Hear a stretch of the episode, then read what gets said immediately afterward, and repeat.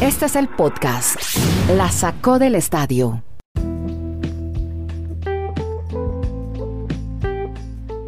Hola, ¿cómo les va? Bienvenidos a este episodio del 471. Hoy tenemos de hashtag etiquetamos Superliga, colapso, la lesión de Harden, estaremos con fútbol olímpico, ya tenemos los grupos. Brady Mahomes, vuelve el rinconcito de Brady.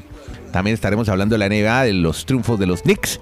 Tenemos etiqueta Urshela, Honrón, Alfaro, Lesión, Copa Libertadores, romanticismo, fútbol y quizás los románticos fueron los que ganaron la batalla porque Kenneth Garay en Bristol, Connecticut, Dani Marulanda y André Nieto Molina los vamos a acompañar en 20 minutos y vamos a empezar hablando, hombre, de lo que ha sido la historia del día en el deporte, ese intento de sublevación de un club parecería porque todos al final se rajaron y dejaron al señor Florentino Pérez solo y ha colapsado la famosa The Super League. Kenneth Garay, más reacciones de esta historia que fue evolucionando en tres días y que tuvo en vilo al planeta del fútbol. Definitivamente, Andrés, un abrazo a usted, a Dani, desde Alaska hasta la Patagonia. Eh, a ver, se empezaron a bajar. Eh, yo no estoy diciendo, nunca estuve ni a favor ni en contra, pero sí pedía reflexionar y dejar que al menos se nos hablara un poco más del proyecto y la Superliga se diera. Y si era muy mala, si de verdad era mala para el fútbol, se caía por su peso. Me queda claro que hay un síndrome de Estocolmo en el fútbol. O sea, ahora que les ofrecen, y se viene quejando desde que me conozco, del el yugo de la FIFA y la UEFA, de que tienen secuestrado al fútbol. Bueno, el fútbol necesita un cambio hace tiempo. Ya les ofrecieron un cambio y todos se hicieron en los pantalones y terminaron simplemente diciendo que no. Queda claro que el Castillo, con eh, fundamentos sólidos, según nos lo vendió él, de Florentino Pérez, no era más que un castillo de naipes. Sí, sí. Ahora, yo me Lo, lo veíamos bien estructurado, ¿no? Yo sí pienso que debe haber un cambio en el fútbol. Si no es este, pues no fue. Claro. Eh, vamos a ver qué pasa. Pero, Pero si hay una alerta, ¿no? Se, se, se prendió una alarma. alerta, Importante. alerta hay hace tiempo. Yo no, yo no, a ver, eh, Andrés. pero se alcanzaron a asustar. El señor Seferín no se asustó. Sí, claro, pero duró. A ver, esta Superliga duró, por Dios, 48 horas máximo. O sea, estoy siendo muy generoso. Yo, yo doy dos cositas rápidas porque sé que viene Dani. Sí, sí, vamos a saludar Eh, a Dan. Ajá. primero, primero, la primera reflexión. ¿Quién se va a traer de aquí en adelante? Creo que nadie. Eh, si, no se, si se atrevieron fue con los 5 billones de JP Morgan y con eso no alcanzó. De aquí en adelante, ¿quién va a presentar? El Tristán Suárez, el Bucaramanga, el Alcorcón. va a ser muy complicado Sí. Que presenten un, un nuevo proyecto. Y, y segundo, eh, hombre, esperamos que esto sea lo mejor para el fútbol. Yo sí creo que Florentino Pérez debe renunciar. ¿Qué? ¿Del Real Madrid? No, claro, no porque, no, no, no por, no por decir algo, no. Mi argumento es el siguiente. Eh, él tuvo la idea y quedó claro porque, como dice usted, Andrés, se veía muy sólido el castillo. Sí, sí. Y al otro día se cayó, pero como un piano desde un piso 20. No sirvió la página no web. presenta- y, y no tiene presentación para, para el Real Madrid Ajá. seguir con un presidente que evidentemente le declaró la guerra a la Champions. Sí. Usted sí, a ver, ¿qué presentación va a hacer? O, o va a tener que el Florentino esté en el palco del Real Madrid Sí. en los partidos de semifinales de Champions y si la ganan besando la orejona Sí. después de lo que pasó. Se hace de lejitos. Institucionalmente, Como ahora se puede estar distanciado. Entonces no hay problema. institucionalmente, institucionalmente lo mejor para el Madrid. Y si de verdad piensan en lo mejor para ese equipo, es que renuncie Florentino y diga, Sí. yo traté y el cambio no se me dio. Sí, Y bueno, lo acaban de reelegir, ¿no? Y está desde el año 2000. Florentino creo que es difícil Por porque ese es su negocio. tiene- tendría, tendría que renunciar él. Sí, bueno, no sé, no creo. no, lo veo muy, lo veo improbable, señor. Ah, no, no, no, Sí. estoy de acuerdo. Improbable sí es. Sí. Pero, a ver, me parece lo más sensato si es que de verdad piensan en... Sensato fue crear un modelo el deportivo nuevo. sí. Un modelo deportivo nuevo y hablar de la Eso realidad del deporte actual. Mire, hablemos con un hombre, con Dani Marulanda, que hasta Dani, que es muy conectado con la Conmebol, con sus amigos de la Conmebol, también salieron a apoyar eh, la- a la UEFA y obviamente a criticar este modelo colaborativo e inclusivo eh, que decida tener Florentino Pérez. Dani Marulanda, o la Conmebol, arremete contra la Superliga también. ¿Cómo le va? ¿Qué tal Andrés? Abrazos para Kenneth, para todos nuestros oyentes. Hombre, hoy quiero brindar un, es- un especial abrazo a mucha gente que en este momento la sigue pasando muy mal porque obviamente seguimos en pandemia con el COVID. Pero bueno, la vida continúa y metamos en el mundo del deporte que tanto nos apasiona. Esto de la Superliga es que son tantos los enfoques que se le pueden dar. Lo que sin lugar a dudas es el fútbol es un fenómeno social. O sea, desde la política, la religión, todos han inter intervenido en 48 horas con este tema de la Superliga. Mencionamos lo de, lo de Boris, el primer ministro. Boris Johnson. Las presiones, Boris Johnson, las, las presiones que puso para los equipos ingleses en caso de formar una Superliga. Sí.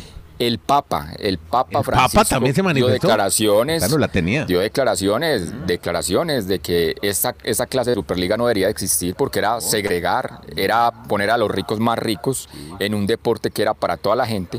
O sea, a ese punto llega el, el fenómeno social que es el fútbol. Pero yo creo que el objetivo, así no haya sido el que muchos imaginaban que iban a tener una Superliga con, nivel, con, con el más alto nivel en, en equipos, creo que sí han ganado algo, porque esa presión la UEFA les va a dar más dineros en las competencias que tienen habitualmente de Champions League. Es que venga, esto no es la primera vez que pasa. En el año 99 también hubo una problemática similar con la gente de la UEFA. Esa rep repartición en el 99 era de 80 a 20. Con las polémicas que armaron en esa época se cambió a 60-40. ¿A qué me refiero? A los dineros que ingresaban a los equipos que participaban en esos torneos internacionales.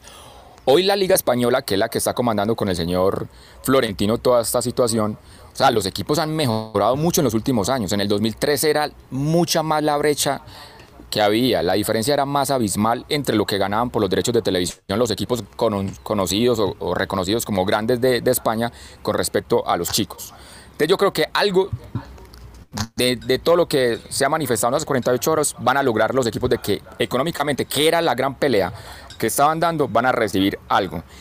Y aquí la, lo que sí me llama la atención es la situación, por ejemplo, del Chelsea y del Manchester City, que fueron los primeros en sacar la mano, decir no vamos a, a estar, por unas protestas de los aficionados. O sea, el tema Chelsea y Manchester City exactamente en la historia no son equipos grandes, pero no me vengan a decir hoy en el romanticismo que es que estos equipos no tienen los dineros apoyados de, de, de, estados. O sea, el Manchester City es un equipo estado, apoyado por los Emiratos, incluso hasta el Chelsea con, con el ruso Abramovich. Correcto. Y más adelante lo mismo va a hacer con el Paris Saint Germain.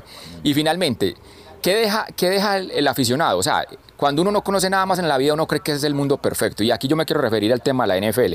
O sea, yo prefería, yo estaba de acuerdo en este tema de la Superliga si la repartición iba a ser como en la NFL, pero siempre he creído que eso va a ser utópico porque la gente de más dinero en los equipos de fútbol no van a querer ganar lo mismo que los más chicos. Eso nunca va a pasar.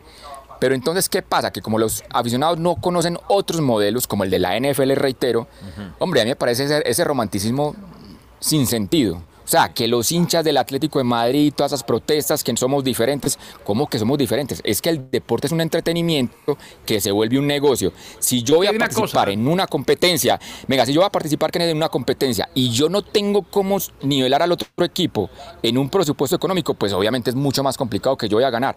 Le voy a ganar un partido de, de 10 y con eso me voy a alegrar. Por eso es que hay muchos hinchas que dicen, ah, pero es que somos diferentes, no. se alegran Ojo. con un tiro en el palo. Eso no tiene razón de ser en una competencia deportiva. El fútbol, el fútbol, Dani, necesita un cambio, el fútbol, Andrés, necesita un cambio. Y ojalá que algún día se dé, pero ¿sabe qué no me gustó? Y con esto dejo el tema porque sé que hay muchas cosas de qué hablar. Sí. ¿Sabe qué no me gustó, ¿Qué no compañero? No, no me gustó, eh, me parece lamentable que en las últimas 48 horas han tratado de vender a la FIFA y a la UEFA como el Vaticano Sí. y a los demás, al grupo disidente, opositor y que quería un cambio, Sí. como una partida de ladrones. eh, eh, Sí. Por favor. Lograron, Ahora- lograron, lograron hacer eso, limpiar la imagen de la UEFA y la FIFA. Hágame el favor. No, no, eh, no, no, y eso es lo primero. Estamos hablando, si, si acaso estamos hablando de dos diablos, Mm. pero ahora resulta que la UEFA y la FIFA es el diablo vendiendo escapularios. Sí, eso lo, Pero, pero, Eh, eh, ujú, pero ¿qué- Eso, eso lo primero. Y lo otro, señores, estoy cansado de escuchar a la gente decir es una guerra de ricos, los ricos, los ricos. Primero que todo, los que tienen los recursos no tienen por qué presentar disculpas por tenerlos. ¿eh? Porque al fin y al cabo, simple y sencillamente los tienen. Segundo, desde que el mundo es mundo, el deporte profesional necesita de los recursos de la gente que los tiene. O sea, ese romanticismo de barrio, sí, es muy bonito y todos lo tuvimos, pero para que siga existiendo, se necesitan los recursos. O sea, la gente sataniza la palabra rico, sataniza a los que tienen los recursos como si fuera algo malo. No, por el contrario, tienen todo el derecho a cuidar su negocio, a cuidar su plata, mientras al mismo tiempo proveen recursos para que el mundo continúe y para que se siga jugando al deporte profesional. Perfecto. Por eso, Kenneth, yo, yo, Sí. yo- venga, yo remato con esas dos cositas. Sí, Por eso lo que dice Kenneth, o sea, los aficionados son como borregos. Porque ah, si, si nosotros somos hinchas de un equipo chico, entonces ataquemos al rico, al que tiene plata. No, hay modelos como el de la NFL donde todos equipos ganan lo mismo y hay ganancias para todos y un día uno puede ser campeón, a la otra temporada. Bueno, yo me canso siempre en explicarle lo mismo.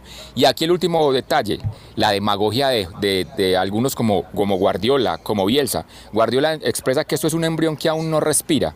Hombre, el Manchester City en lo del último lustro ha, ga- ha gastado más de mil millones de euros Sí, en jugadores. Sí. O sea, no me vengan a decir que, que, que pobrecito los del Manchester City, pobrecito Guardiola. Sí. No, eso es demagogia pura lo que hace este señor con esa situación de que, de que no existiese una Superliga, viendo que ellos están patrocinados por un Estado. Bueno, importantísimo, muy buenas las opiniones y yo creo que damos ya por cancelado el tema y esperar a ver cuándo, porque ya esto se fue, se marchó, ya no avanza el proyecto de la Superliga, se fueron el Inter del Milán, se fue el Atlético de Madrid, todos abandonaron el bote y vamos a ver cuándo vuelve a haber una explosión de esta naturaleza que nos tuvo tres episodios de este podcast, la sacó el estadio. Ahora sí les propongo, muchachos, que nos metamos en nuestros deportes americanos, los que nos gustan, los que, bueno, los casi perfectos, como diría Marulanda, la NFL. De eso hablamos más adelante porque usted me tiene un enfrentamiento Brady Mahomes, porque estoy preocupado, hombre, Garay, con la lesión ahora de James Harden en el equipo de los Nets. ¿Qué le pasó a Harden? Tiene un problema de isquiotibiales y está fuera por tiempo indefinido. Ya preocupan las lesiones en los Nets que anoche ganaron con un Kyrie Irving inmenso, pero que recordemos, el otro día también vieron cómo salió del partido ante el Miami Heat de Kevin Durant, que está lesionado, que ha tenido molestias, y lo de Harden es fuera por tiempo indefinido, lo de James Harden. Eh, recordemos que se habían eh, también reforzado con la Marcus Aldridge y terminó retirándose por un eh, problema de arritmia, por un latido irregular del corazón. O sea, eh, esto sería caótico para un equipo que gastó los millones de chanflán para obtener título de la NBA. Tienen que tener, y esto eh, lo vamos a tomar día a día y vamos a ver cómo va evolucionando, pero para llegar a lo que quieren, tienen que tener, cuando vengan los playoffs, a Irving, Kyrie, a Durant, Kevin y a Harden James en plenitud de condición. Claro, para que lleguen bien a la postemporada. Mejor que pasen estas cosas ahora, ¿no es así? Mientras tanto, destaquemos las siete victorias seguidas de los Knicks de Nueva York. Bien, ¿no? Este equipo que siempre, además es uno de los equipos más ricos del mundo, ¿no? Marulanda, esa es la contradicción. Otro como los Yankees, ¿no? Ganan mucho dinero, pero no les iba bien en, en el plano deportivo. Correcto, así es. Para mí los Knicks de Nueva York son la gran sorpresa en la temporada, sobre todo en el este. Es que ya estamos a una docena de partidos que acaba la temporada. Ahorita el 16 de mayo termina la temporada regular y arrancarán los playoffs. Y este equipo, los Knicks, aparece en el quinto lugar de la conferencia del este, cuando aparentemente hay nóminas muchos más potentes. Pero los Knicks han hecho un buen trabajo y como usted reseña, en ese momento es el equipo de los que están en playoffs más caliente, como dicen nuestros amigos caribeños, con siete victorias consecutivas. No se imaginaban que los Knicks debe estar, ¿sabe quién feliz? Su amigo Spike Lee, es el, el gran fanático que siempre El director de pagaba cine. la el que pagaba siempre la primera butaca ahí al lado de- del asiento de la banca de los, de los jugadores de, la- de- de los Knicks, Sí. debe estar feliz con su equipo en esta temporada. Seguimos en Nueva York, pero ahora nos vamos al Bronx, porque en el Yankee Stadium, como si nos hubieran oído ayer, ganaron los Yankees, hombre, cinco derrotas consecutivas, cortada la racha, le ganaron a los Bravos de Atlanta. Conectó honrón su amigo, ¿no, Marulanda? Papel grande, en papel grande actuó. ¿Quién es el anoche- amigo de Madulanda? Es un señor, es un señor colombiano, exacto, que juega. Ah, ok. No, no, pensé que era, no, no, pensé que era Giancarlo Stanton o Aaron George. No, no, no, no, no, el criollito, el criollo que la está sacando del estadio. Y en, plan, y en plan grande estuvo ayer Gio Urshela, porque los dos hits que conectó, además de un doble, conectó su segundo cuadrangular de la temporada. ¿Sabe? Ese cuadrangular es el número 37 en su carrera en grandes ligas, o sea, supera a Jorge Alfaro. O sea, después de Edgar Rentería, oiga, Garay, con lo poquito que nosotros nos alegramos.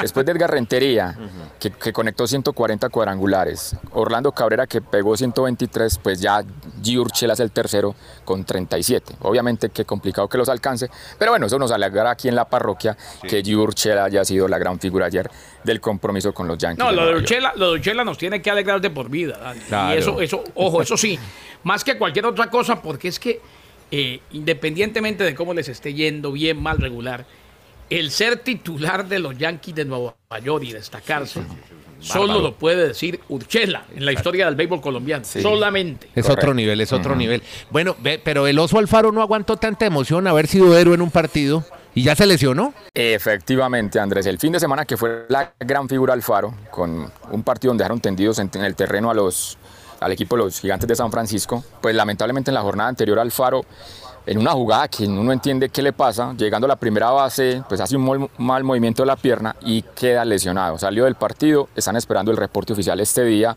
de los Marlins, a ver si va a 10 días de incapacidad o cuál es la le- lesión exactamente que va a tener Jorge Alfaro. O sea que malas noticias para los Marlins, se lesionó Starling Marte, que es su mejor bateador. Está 10 días fuera de, de los campos de la MLB y ahora se le suma el colombiano de Cincelejo para el mundo, don Sí. Jorge Alfaro. Podcast La Sacó del Estadio. En Twitter, arroba La Sacó Podcast.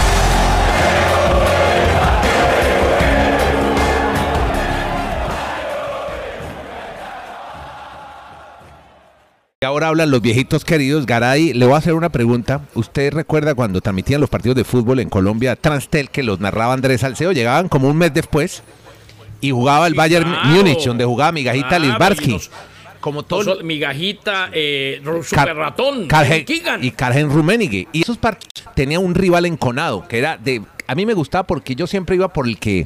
Por el que, el que no apoyaba a nadie, siempre iba por el chico. En este caso era el Chalque 04. La noticia y la historia es que el Chalque ha descendido. Se fue, nefasta Ah, temporada en la Bundesliga y perdió con el Arminia Bielefeld y ya no va a estar más en primera división. Se nos va el Chalque 04. Andrés, y ojo, me tocó ayer inclusive relatar el partido del Colonia, que le terminó ganando 2 a 1 a el Leipzig. Esto de- del Chalque sí, es noticia ahora porque se oficializa. Ya estaban descendidos hace como mes y medio, porque definitiva, vea la, la diferencia de puntos. Este equipo se cayó. Ahora, Andrés, en esa época usted pensaba que era el chico, pero resulta que el Chalque 04, el, el derby con el Borussia Dortmund, Sí. debe ser uno de los más apasionantes y atractivos del mundo. Sí. Hoy lo que Es el mejor de Alemania. Es el, Es, es el es verdadero mejor de Alemania alemán. por, enci- por Sí. encima de cualquier otra pese que ahora pues nos venden que es Bayern Sí. de Múnich y el Borussia Dortmund. Correcto. Pero no hay como Schalke 04, Borussia Sí. Dortmund. Y, y lo cierto, lo lamentable aquí del descenso es que si los vemos enfrentarse de nuevo es el clásico ser en la Pocal. Correcto. Sí, en la Copa Alemana. Y venga, a, a propósito de ese tema, pues ahí vuelve el romanticismo en el fútbol. El Schalke 04 tuvo tres descensos en la década del 80. Luego volvió a la primera división en el 91 y 30 años se mantuvo sin descender. Incluso hace 10 años este mismo equipo llegó a semifinales de Champions. Entonces hoy los aficionados hablan de su historia, de esa, esas amarguras, de esas alegrías. Pero ¿cuál es la bobada aquí, señores? Bayern Múnich lleva nueve años ganando la liga. O sea, es que eso no tiene razón de ser competir cuando yo ya desde, el primer, desde la primera fecha sé quién va a ganar. O sea, yo no entiendo, yo digo, yo critico a los aficionados que sean como unos borregos que se van a enamorar de un solo día. Vean la NFL. Rápidamente, cuénteme el fútbol olímpico. Ya, usted que está encargado ahora de, la, de las historias de los olímpicos aquí en este podcast. Eh, sí, yo lo, lo que tú me asignes yo lo hago. Yo no soy disidente como Florentino. Dale, que- yo no, yo, yo no lidero movimientos en contra tuya como Florentino lo hizo contra la FIFA y la UEFA. Pobre FIFA y pobre UEFA. Eh, definidos los grupos de los Olímpicos. Grupo A, Japón, Sudáfrica, México y Francia. Grupo B, Nueva Zelanda, República de Corea, Honduras y Rumania. Le tocó un buen grupo a Honduras. Grupo C, Egipto, España, Argentina y Australia. Grupo D, Brasil, Alemania, Costa de Marfil y Arabia Saudita. Los grupos sorteados hoy de los Juegos Olímpicos. No, algo del fútbol olímpico, contarles que las chilenas, el equipo chileno de Cristian Endler, ya va a los olímpicos. Bueno, eso había pasado ya hace unos días, pero bueno, tener a Chile en el fútbol femenino.